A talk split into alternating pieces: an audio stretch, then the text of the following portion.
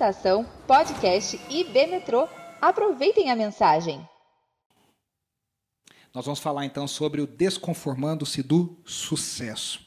E eu queria começar, como todas as semanas, trazendo um pouco do panorama, falando sobre a nossa cultura dos vencedores. Nós vivemos na cultura dos vencedores.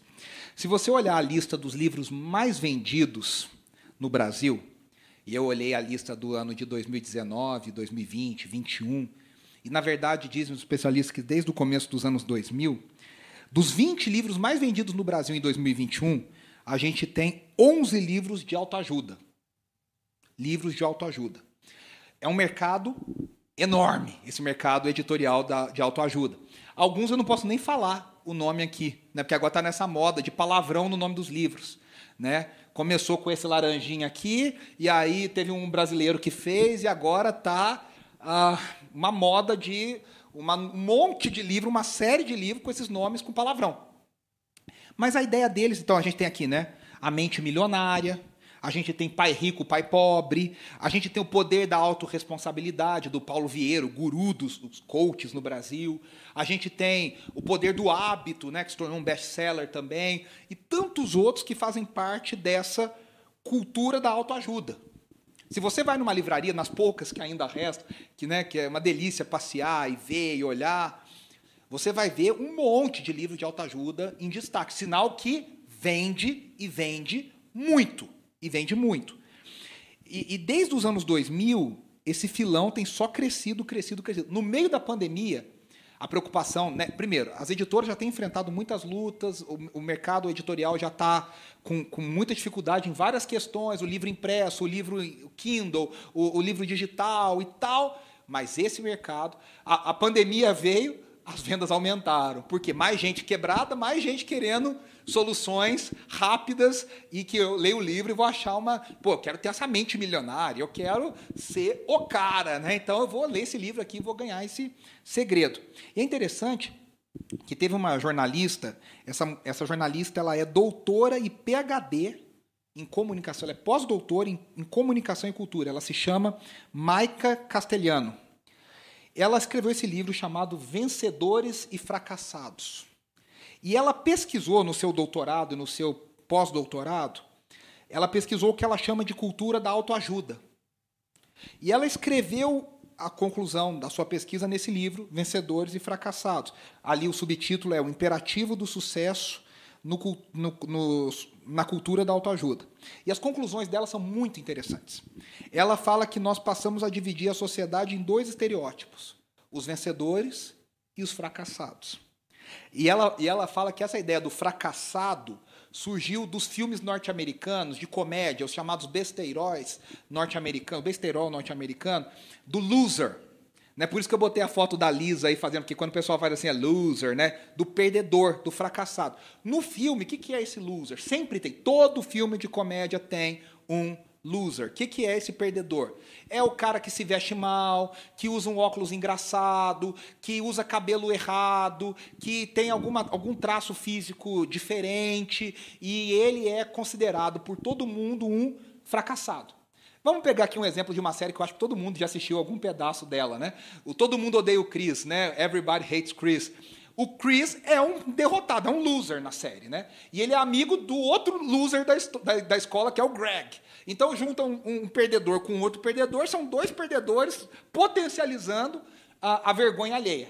Né? Então ele, ele, eles erram o nome dele, ninguém sabe que ele existe, ele não consegue namorar as meninas que ele quer, ele, ele apanha do, do, do valentão da escola, ele, a, a professora uh, comete preconceito contra ele, ela acha que ele é órfão, ele não é órfão, ela acha que ele é mais pobre do que ele é. Então, assim, é o tempo inteiro a vida dele é difícil, é complicado, né? de um perdedor. E ela diz que dessa, dessa ideia do loser norte-americano, nós começamos a abominar esse tipo de pessoa.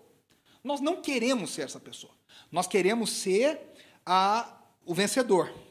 Né? Nós quer, e, e, como, e ela fala, o vencedor é definido em cima de pesquisas.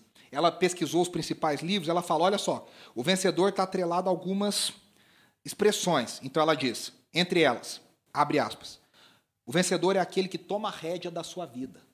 Então, a pessoa que comanda a sua vida, que define o seu futuro. O vencedor é aquele que corre atrás dos seus sonhos. O vencedor é aquele que busca sempre se superar. E aí, é, é doido porque essa busca pelo sucesso, por ser um vencedor, por estar perto dessas pessoas vencedoras, do atleta popular, do cara bonitão, da pessoa inteligente, essa busca se tornou uma nova religião para o homem moderno. É uma nova forma de redenção. Quando a gente fala que é uma religião, é porque é uma, ela propõe uma redenção. E qual é a redenção? A redenção é você precisa ser um vencedor. Você precisa ser um campeão. Você precisa ser o melhor. Você precisa ser o número um. E essa coisa é tão maluca. Eu falei semana passada sobre ativismo na cultura workaholic. Que isso, na verdade, a busca do sucesso é o fim que é atingido através do trabalho. Então a gente trabalha, trabalha, trabalha e, e, e se esfola no trabalho para atingir o sucesso. O fim é o sucesso. Aí você olha, por exemplo, a agenda de crianças. Aqui na cidade de São Paulo, por exemplo. Você olha uma agenda de uma criança de três anos. A criança vai no inglês, vai no francês, faz judô, faz karatê, vai na, na, na natação, vai para não sei aonde, a babá tem que fazer não sei o que lá. Existe, por exemplo, agora a gente está vivendo esse mundo da paternidade, da maternidade, o mundo dos nenéns. Tem gente aí no YouTube falando: olha, o neném não pode ficar à toa, não. Você tem que fazer o neném 15 minutos, vira de um lado, 15 minutos faz exercício para não sei o quê, faz exercício com a língua, depois faz exercício para a vista, estimula não sei o que lá. Você fala, mano, nem neném tem paz mais. Nem o neném tem paz. Agora o neném tem que treinar o tummy time, aí treina a cabecinha, aí faz, a, a, olha para cá, olha para lá e tal. Eu falo, pô, deixa o nenenzinho ser nenenzinho, fazer nada, ficar ali de boa. Né? A vida já vai pegar muito no pé, né? Deixa aproveitar essa fase. Mas a gente quer essa coisa de sermos os melhores. Imagina que o meu filho, imagina que meu irmão, imagina que meu pai podem ser pessoas perdedoras. Não, tem que ser o cara. Tem que ser a pessoa bem-sucedida. Né? E aí é interessante que essa religião ela oferece um, um caminho de redenção. O, o, autor Ícaro de Carvalho escreveu um artigo chamado Por que a indústria do empreendedorismo de palco irá destruir você? E olha o que ele diz, preste atenção. O empreendedorismo é a nova religião do homem moderno. Materialista e secular, ele substitui os santos do altar por fotografias de homens bem-sucedidos. Os seus evangelhos são livros como O Sonho Grande, A Força do Hábito. Ele acredita de alguma maneira que tudo aquilo irá aproximá-lo do seu objetivo principal: sucesso, fama, dinheiro e, de preferência, agora. Eu, eu, troquei a ordem aqui. Esse livro aí, chamado A Sociedade do Cansaço, foi escrito por um filósofo ah, coreano chamado Byung-Chul Han. Esse cara é muito interessante de ler. Tem vários livros, A Sociedade do. Então tem a Sociedade disso, tem vários livros dele com esse com essa temática da sociedade do. E a sociedade do cansaço é um bem interessante. Os livros deles não são grandes, não são difíceis, mas são muito profundos, são muito interessantes. Ele diz que nós vivemos numa sociedade. Inclusive, se vocês estão acompanhando o nosso Instagram, essa semana saiu, linkando a, a, a, pregação da semana passada do ativismo com essa do sucesso, saiu um post falando sobre esse livro. Né? Acho que foi na quinta ou na sexta-feira que saiu esse post, que fala que nós vivemos na sociedade do desempenho. E aí ele usa uma expressão muito interessante. Ele diz: na sociedade do desempenho, nós nos tornamos empresários de nós mesmos. Quem que você empresaria? Você mesmo. Você é o seu chefe, primeiro, porque você é um produto de você mesmo. Olha que coisa louca. E aí ele diz que a, a, o excesso de produtividade produz depressão. Ah, isso é por isso que chama a sociedade do cansaço. Por quê? Porque ele diz: inevitavelmente o fracasso vai bater na sua porta. E a, a grande verdade é que nós não estamos preparados para o fracasso. Então o que acontece? A gente é criado num ambiente que a gente acha que todo mundo vai. Sabe aquela coisa? Eu fico maluco com isso. Igreja é. é nossa, é craque em fazer isso. Gincana de adolescente e de criança em igreja. Vocês já participaram? Aí você participa, você se mata, você compete, você faz, acontece, aí no final fala. E o campeão é Todo mundo! Jesus é o campeão. Aí você fica assim: oi? Né? Me matei, competi, fiz, Jesus. Sabe por quê? Essa ideia de que todo mundo é campeão, na verdade, ninguém é. Todo mundo é vencedor. E parece que a gente é só vencedor. Parece que a gente é só. que a vida é sempre fácil, que a vida é sempre. O que, que acontece? Eu estou dando esse exemplo para dizer o seguinte: as crianças hoje, adolescentes, jovens, tem jovens no mercado de trabalho que não são preparados para o fracasso. É o cara que vem brilhando, brilhando, brilhando, brilhando, brilhando. De repente, ele encontra na empresa um chefe que odeia ele. E esse cara surta, porque ele nunca teve alguém para falar que não para ele. Não falou pai, não falou mãe, não falou professor, ninguém falou não. Aí um dia o chefe fala não. O cara arranca o cabelo, se desespera, entra em crise existencial. Porque nós não estamos preparados para o fracasso. E aí o, o, o Han, ele diz exatamente isso. Ele diz, existe uma positividade que contamina a nossa sociedade, só que essa positividade, ela mascara os problemas que nós temos. E aí, quando o fracasso, a dor, a morte, a doença bate na sua porta, você desmorona. Você não está preparado para isso. Ele diz assim: o paradoxo é que a sociedade que prega um poder ilimitado do indivíduo e que propaga um excesso de positividade tem produzido pessoas quebradas e fracassadas como nunca. É muito estranho isso, né?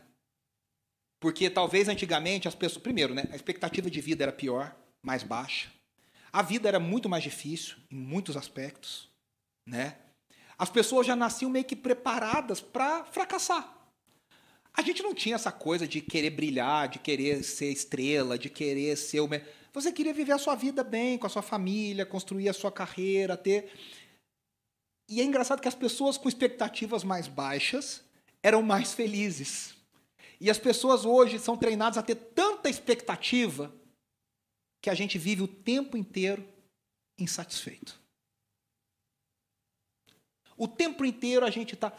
Eu sempre falo isso, pessoalmente, eu falo isso lá em casa, quando a gente sempre conversa isso. Se eu perguntar aqui quem se acha rico, ninguém vai levantar a mão. Quem se acha bem sucedido, ninguém vai levantar a mão. Porque a gente talvez tenha em mira alguém muito mais rico, muito mais bem sucedido. Só que a gente perde de vista, por exemplo, na população brasileira, como nós fazemos parte de uma minoria da minoria da minoria. De como a imensa maioria da população brasileira é uma população carente, miserável, até infelizmente miserável. Os nossos padrões estão trocados. E aqui surge uma figura que são as figuras dos coachings. Eu sempre falo dos coaches, né? O que, que é essa ideia do coaching? É a ideia da, de especialistas que tiveram sucesso e que vão te levar a ter sucesso também. Então esse cara vai te ensinar o caminho do sucesso. Então aí tem a linguagem do, do coach, tem a linguagem do marketing digital. Então você fala no Instagram, por exemplo, você tem que ter autoridade, você tem que mostrar o que você fez, você tem que fazer isso e aquilo. É a linguagem desse nicho. O grande problema é que a, a gente vai perceber os coaches eles geram pessoas mais é, desiludidas com sucesso do que. Olha só, esse que está na foto é um, é, um, é um pastor jovem, escritor lá do Nordeste, lá do Ceará, chamado Pedro Pamplona. E ele escreveu, junto com Iago Martins, esse livro chamado Você é o Ponto Fraco de Deus. É, e outras mentiras da teologia do coach. Essa frase foi dita por um pregador coach. Você é o ponto fraco do coração de Deus. E aí é o nome do livro. E aí então você é o ponto fraco do coração de Deus e outras mentiras da teologia do coach. E olha que o Pedro, o Pedro ele vai fazendo uma leitura, e olha o que, que ele diz. Ele diz coisas muito interessantes. Ele diz assim: o coaching aparece como uma solução milagrosa para um problema que ele mesmo ajudou a criar. O que, que acontece? Eu faço você se sentir fracassado, e aí eu apareço e falo: não seja mais um fracassado. Compre o meu curso. Faça a minha mentoria. Viva o estilo de vida que eu vivo. Mas você não estava se sentindo fracassado. Até a pessoa começar a martelar na tua cabeça. Você ganha 100 mil por mês? Você anda de carro importado? Você vai na Oscar Freire fazer compra? Você ah, janta nos restaurantes mais chiques? Você vai num resort cinco vezes, sete vezes por ano? Puxa, então tem alguma coisa errada. Aí você começa a falar, é, eu acho que eu não vou. No... Você nem sabia que o resort existia, mas agora você já está triste que você não vai. Você nem sabia que a comida lá era boa, mas agora você quer comer aquela comida. Então, aí ele fala assim, ó, o Pedro. O coaching tem sido o veneno que adoece a alma, ao mesmo tempo um remédio que promete a cura. Isso tem produzido dependentes emocionais num ciclo vicioso para muitos e lucrativo para poucos.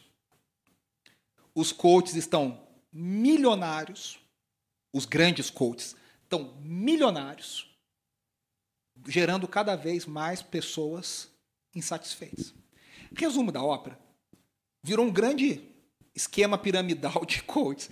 Então, assim, você tem um grande coach, que é o coach do outro, que é o coach do outro, que é o coach. Só que o problema é que falta gente fracassada para alimentar essa, essa corrente. E o que, que acontece? Os próprios coaches fracassam. Porque eles já não têm mais fracassado para alcançar. Porque todo mundo está na pirâmide do vencedor. E aí o que, que acontece?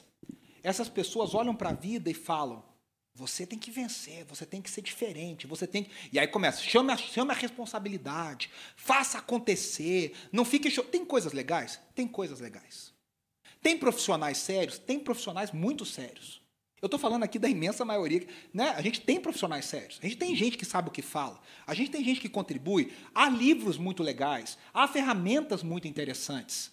A questão é que há muito charlatanismo nessa história. Só que isso tem contaminado o nosso coração, tem contaminado o nosso coração, tem contaminado o nosso coração. E aí aparece uma questão para nós muito séria e muito urgente. A teologia do coaching ela está substituindo a teologia da prosperidade. É a nova versão da teologia da prosperidade. O que, que acontece? A teologia da prosperidade falava: essa história de que Deus vai fazer lá no céu é linda, mas Deus quer fazer aqui na terra. Você vai ter no céu, mas você vai ter na terra também. Esses dias eu abri um post de um pastor apóstolo aí, semana passada. E estava assim: setembro será, mostrei até para Andressa assim: setembro será o mês mais lucrativo do seu ano. Aí estava lá 20 promessas para setembro. Aí a promessa 2. Você vai receber uma promoção que você esperava por muito tempo. Promessa número 3. Eu falei, capaz, só tem coisa boa. Eu quero seguir essa pessoa, eu quero ser da igreja desse cara. Só tem coisa boa. Só que o que, que é a ideia? A, a bênção divina, ela se materializa em riqueza na terra.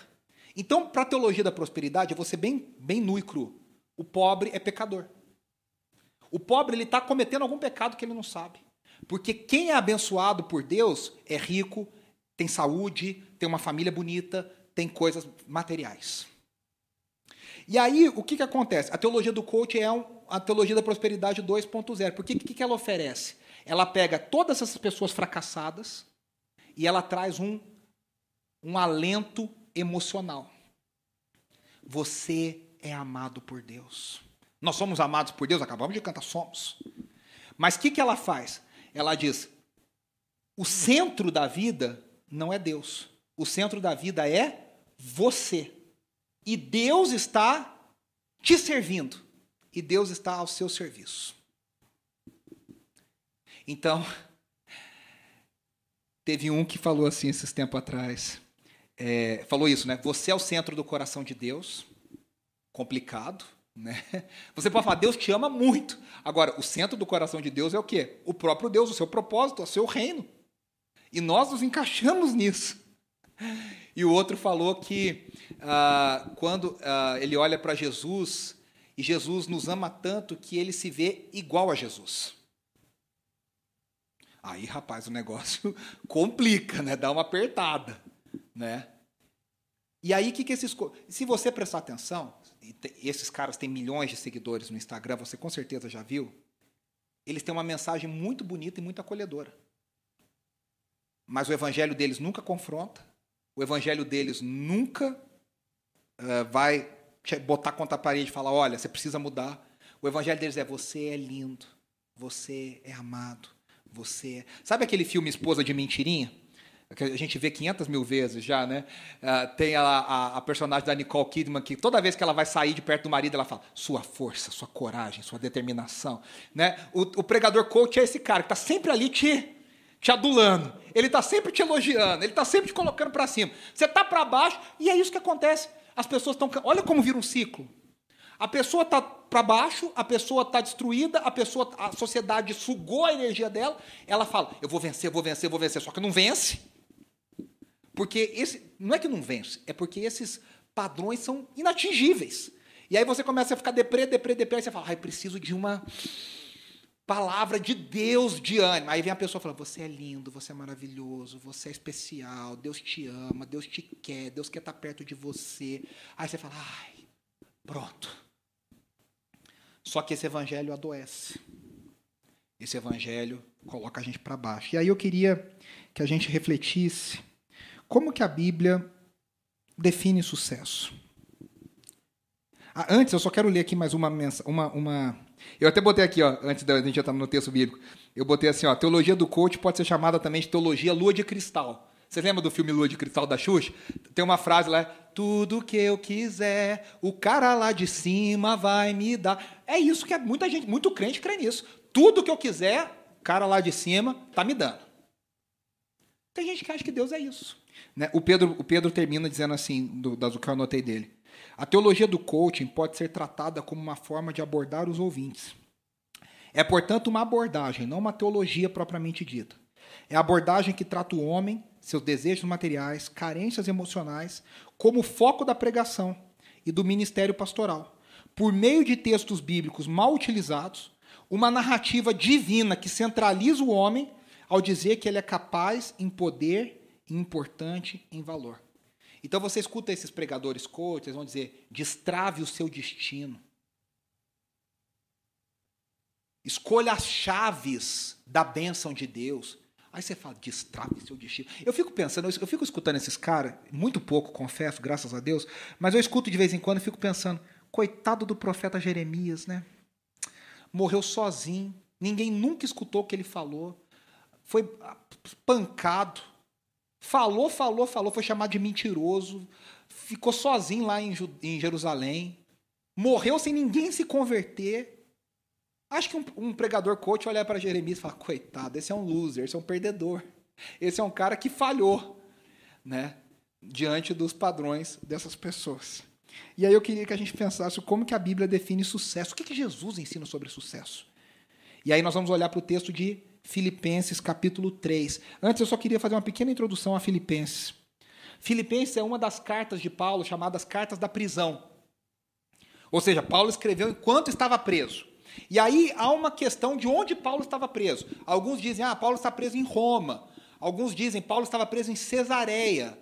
E há outros, a maior parte dos especialistas, dos comentaristas e biblistas entendem que Paulo estava preso em Éfeso nessa época. O fato é que Paulo escreve isso de uma prisão. E a prisão no mundo romano, ela era muito diferente da prisão que nós temos hoje. Primeiro que a pessoa não cumpria uma pena na prisão, ela esperava o julgamento na prisão. E depois ou ela era condenada à morte, ela era condenada a trabalhos forçados, ela era condenada a outras coisas. A prisão era para esperar o julgamento. E aí tinham prisões que eram quase como uma tutela. A pessoa ficava numa casa, com um soldado por perto, mas não era bem uma prisão. E tinha uma outra prisão, que provavelmente era a que Paulo estava, que era um buraco escuro, úmido, que a pessoa era atacada lá dentro, ficava um guarda na porta, várias pessoas eram atacadas juntas, sem, sem higiene, sem nada. E o Império Romano não dava nem comida para essas pessoas. Então, os familiares ou os amigos eram responsáveis por trazer recursos para essa pessoa, pelo menos, sobreviver enquanto aguardava o seu julgamento. Muito provavelmente era Paulo estava num lugar desse, escuro, úmido, onde os, os presos todos faziam suas necessidades ali naquele local. Então era um lugar desse que Paulo está. E Paulo escreve Filipenses num lugar como esse, que é chamada de a carta da alegria. Aí você já vê que, que Paulo tem alguma coisa para nos mostrar. A primeira visita de Paulo a Filipos foi narrada em Atos 16. Depois você chega em casa e lê Atos 16. Conta da conversão de Lídia. E a partir da conversão de Lídia, começa uma igreja em Filipos. Paulo não queria ir para Filipos. Paulo queria permanecer na Ásia, mas o Espírito Santo manda ele ir para a Europa. Se você olhar no mapa, é um mapa que está com uma resolução bem ruimzinha, mas ó, aquele ponto roxo é Filipos. Do lado de cá é a Europa, do lado de lá é a Ásia. Filipos fica exatamente entre os dois continentes. Era uma cidade extremamente estratégica e foi a primeira igreja cristã fundada na Europa na história. A primeira igreja da, da Europa foi a igreja de Filipos. Filipos foi uma cidade fundada por Filipe II da Macedônia, que era pai de nada mais, nada menos que Alexandre Magno. E quando Paulo escreve essa carta para Filipos, para os filipenses, para a igreja de Filipos, ela é uma cidade que recentemente tinha ganhado o status de colônia romana. O que, que significa isso? Que agora os habitantes daquela cidade têm o status de cidadãos romanos, como se eles morassem em Roma.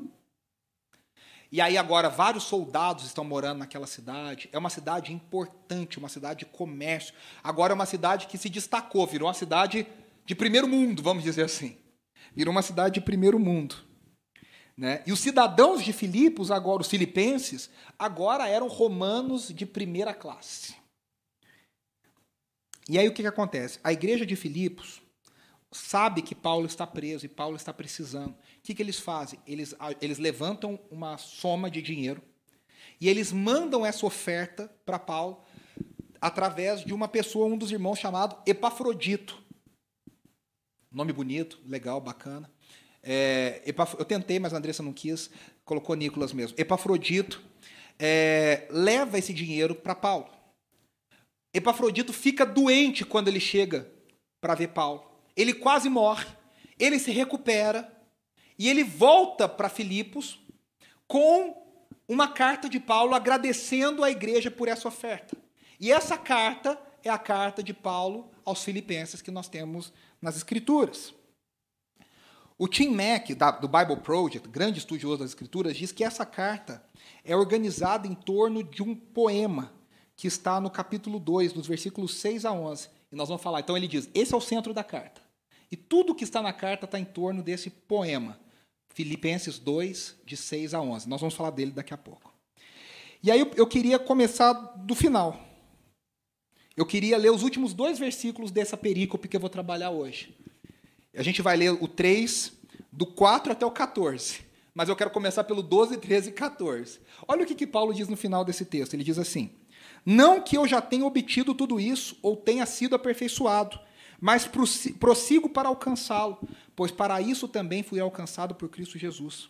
Irmãos, não penso que eu mesmo já o tenha alcançado, mas uma coisa faço: esquecendo-me das coisas que ficaram para trás e avançando para as que estão adiante, prossigo para o alvo, a fim de ganhar o prêmio do chamado celestial de Deus em Cristo Jesus. Primeira coisa, quando a gente olha para esse texto sozinho, sem ler o que veio antes, Parece que Paulo está dando razão aos pastores coachings. Parece que Paulo é um pastor coach. Ele está falando: olha só, alcançar um alvo, ganhar um prêmio, esquecer do passado. O cara fala: esquece o seu passado, foca no que você tem que fazer. Você fala: Paulo é um grande pastor coach. o que esses caras fazem é exatamente isso. Eles tiram o texto do contexto, colocam um texto lá tacado e falam: olha, a Bíblia está ensinando isso aqui. Se você olha para isso, parece que Paulo está falando dessa história. Ele usa aqui a figura de uma corrida, de uma maratona, que era muito comum no mundo greco-romano, nas Olimpíadas, nas Olimpíadas originais. E, e, e, a grande pergunta é: será que é isso que Paulo está falando? Será que Paulo está com uma teologia dessa de você pode, você consegue, vai para o alvo, toma a rédea da sua vida? Aí eu quero que a gente volte para o começo do texto e olhe direito o que, que Paulo está falando. Né, eu só queria provocar vocês. Ele começa lá no 4b, falando assim: preste atenção. Filipenses 3, 4, parte B. Se alguém pensa que tem razões para confiar na carne, eu ainda mais. Circuncidado no oitavo dia de vida, pertencente ao povo de Israel, à tribo de Benjamim, verdadeiro hebreu, quanto à lei, fariseu Quanto ao zelo, perseguidor da igreja. Quanto à justiça que há na lei, irrepreensível. Mas o que para mim era lucro, passei a considerar perda por causa de Cristo. Mais do que isso, considero tudo como perda, comparado com a suprema grandeza do conhecimento de Cristo Jesus, meu Senhor, por cuja causa perdi todas as coisas. Eu as considero como esterco para poder ganhar a Cristo e ser encontrado nele. Primeira coisa que a gente olha nesse texto. Paulo tem um currículo impressionante. O currículo de Paulo é, no LinkedIn, Paulo ia brilhar.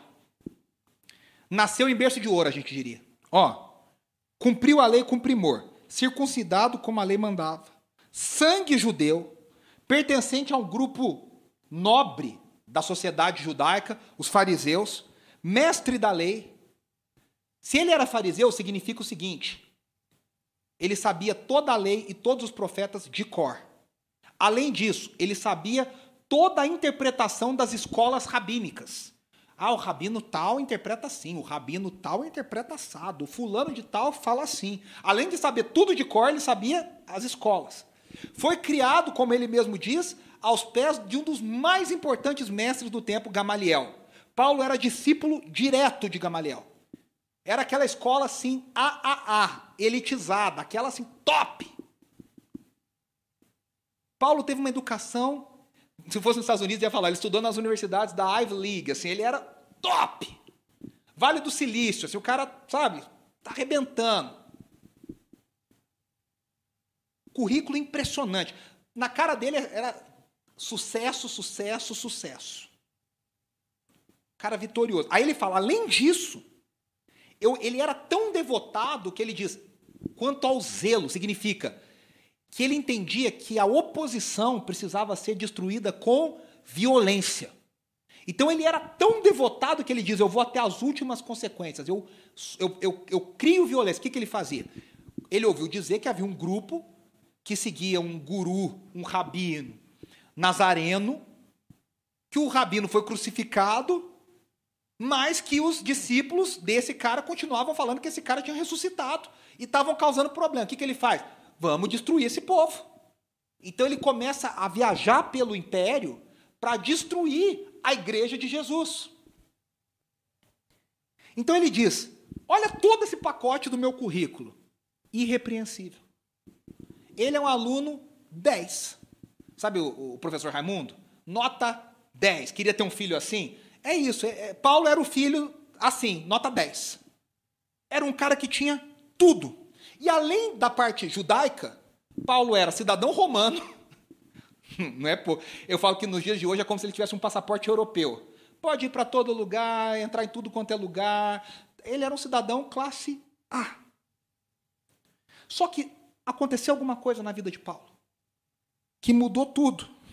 Porque ele fala, tudo que eu considerava um diferencial para o meu sucesso, aí ele começa a falar perda, perda, e ele termina falando, tudo isso é esterco.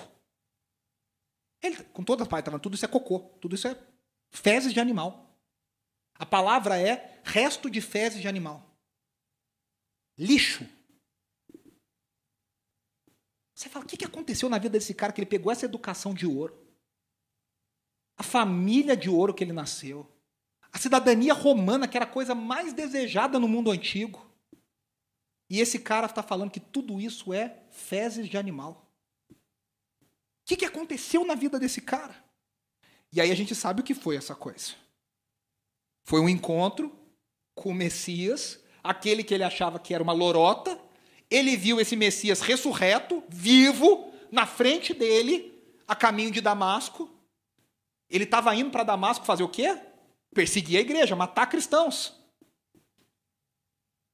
Ele, ele tem um encontro com esse Messias, o Messias fala para ele: Paulo, por que me persegues?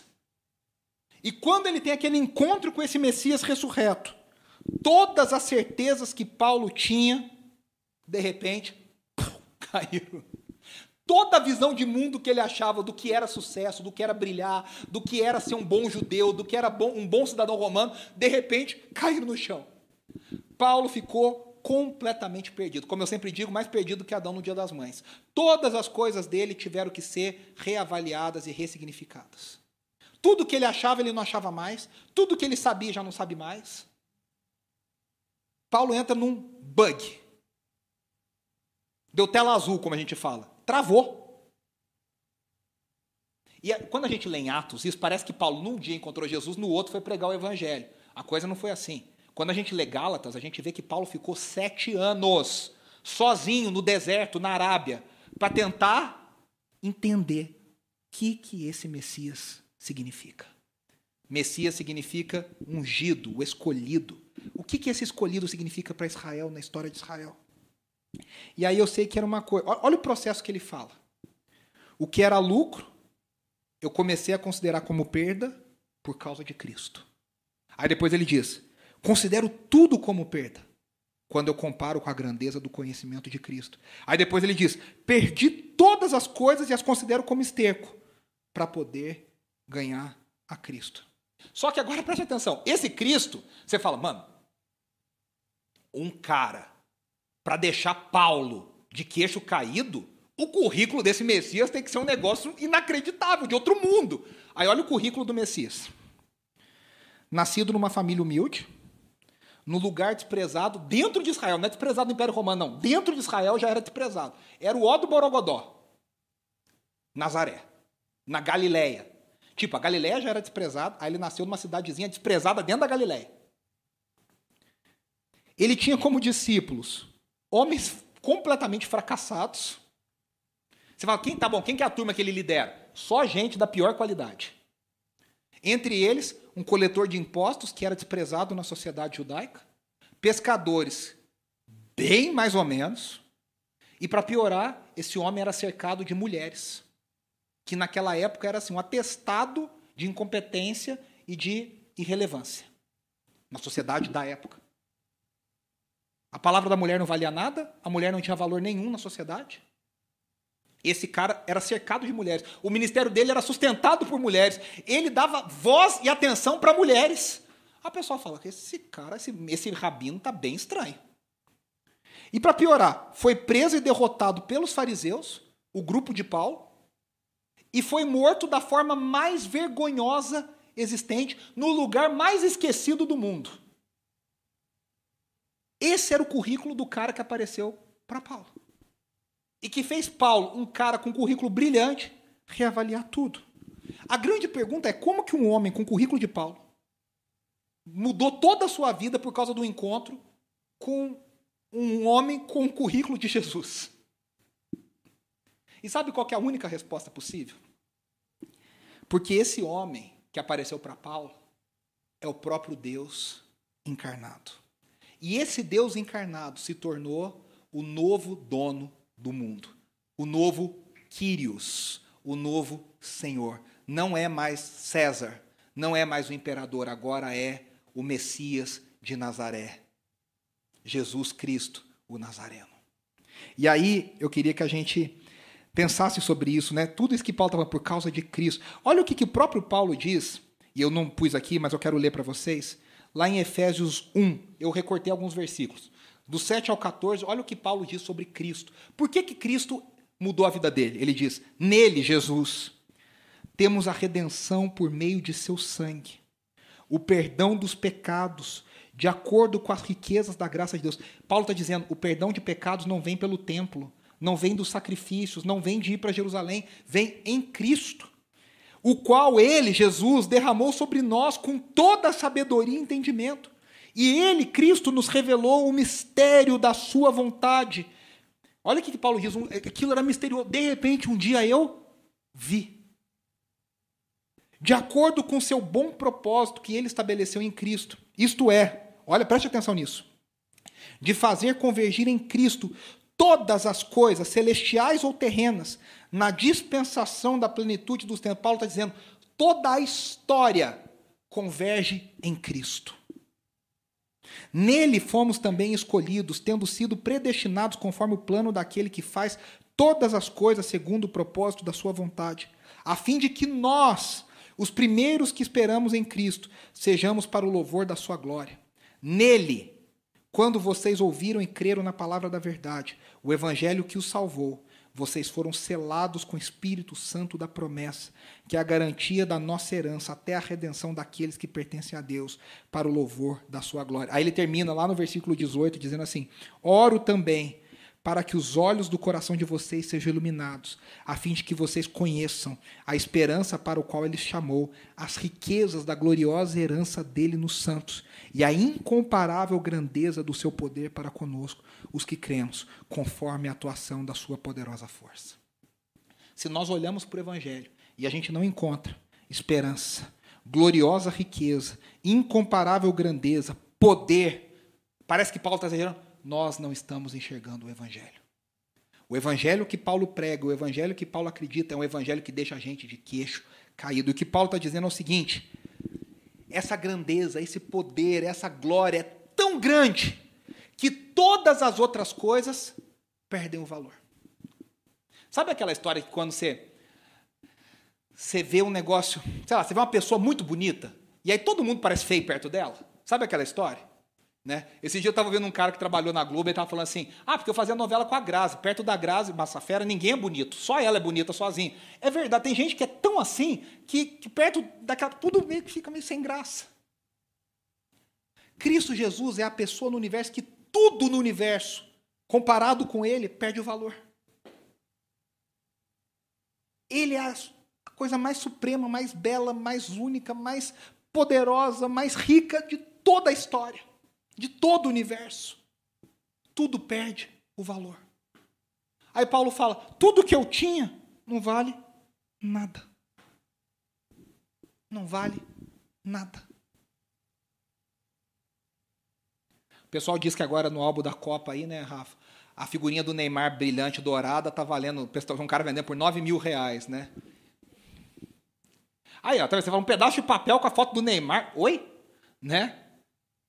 Por quê? Porque valor não é uma coisa objetiva, ela é, é muito subjetivo. A economia global é um negócio completamente subjetivo. Depende da confiança da pessoa. Paulo está dizendo: quando a gente olha para Cristo, tudo perde o valor. O que você considerava sucesso. E aí, eu quero só terminar com o caminho que Paulo apresenta agora para o sucesso. Paulo fala: tá bom, esse currículo aqui não era o sucesso. Qual é o sucesso? E aí Paulo diz: imitar Jesus.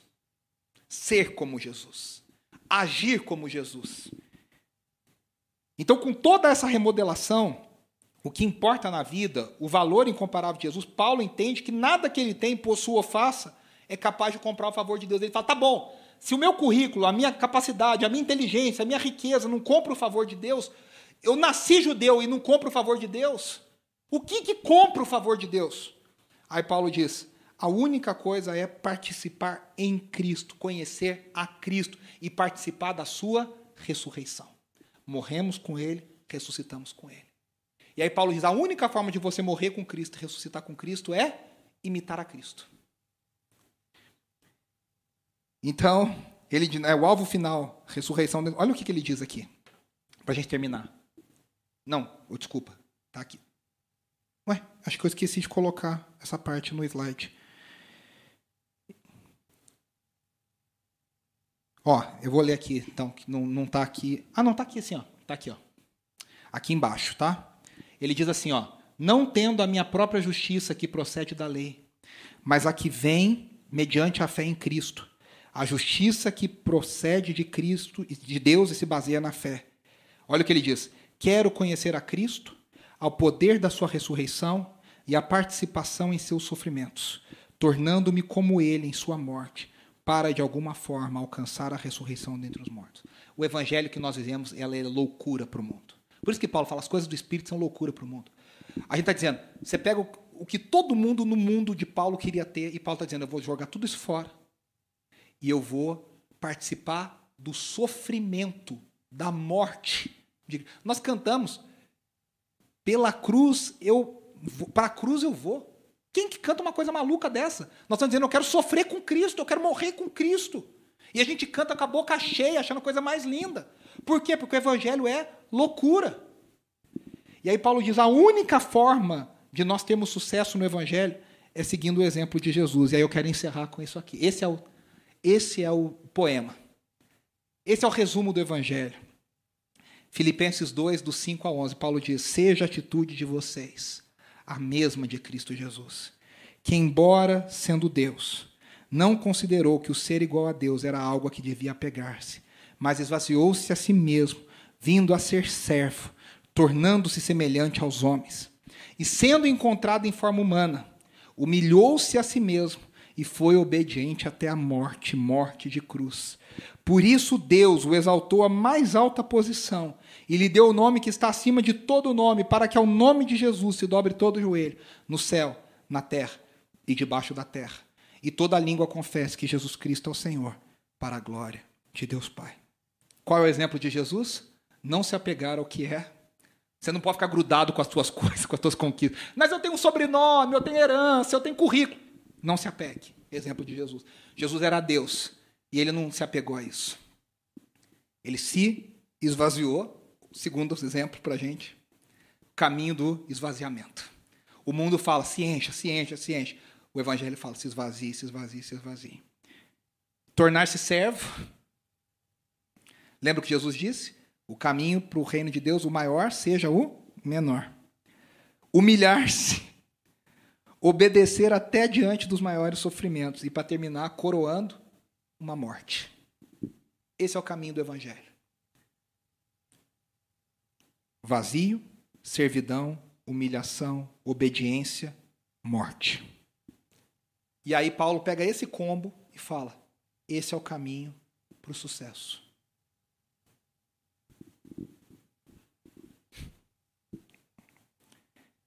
Aí eu quero ler de novo o que a gente leu no começo. Agora, esse é o esse, esse, no, nesse contexto vem esse final. Agora, lê esse final de novo, com tudo isso na mente. Não que eu já tenha obtido tudo isso. Tudo isso o quê? Nada terreno. A herança de Cristo. Ou tenha sido aperfeiçoado. Ele fala: Eu não sou perfeito ainda. Eu prossigo para alcançá-lo, pois para isso também fui alcançado por Cristo. Irmãos, não penso que eu mesmo já o tenha alcançado. Alcançado o quê? Perseguição, escravidão, morte, quebrantamento. Mas uma coisa faço, esquecendo-me das coisas boas que eu tinha, que ficaram para trás. E avançando para as que estão adiante. Diante dele só tem morte, perseguição. Lembre-se, Paulo morreu perseguido pelo Império Romano. Paulo viveu sua vida preso. Paulo foi apedrejado. Paulo foi é, é, chicoteado. Paulo passou fome. Paulo sofreu naufrágio. Ele está dizendo: esquecendo-me das coisas que ficaram para trás. Eu olho para as que estão adiante. Prossigo para o alvo. Qual é o alvo? Ser igual a Jesus. A fim de ganhar o prêmio do chamado celestial de Deus em Cristo Jesus. Apocalipse fala qual é esse prêmio. Sabe qual é esse prêmio? Quem recebe primeiro esse prêmio? Aqueles que foram decapitados por amor ao Evangelho. Aqueles que foram perseguidos por amor ao Evangelho. Esses são os que são recebidos primeiro diante do Cordeiro de Deus.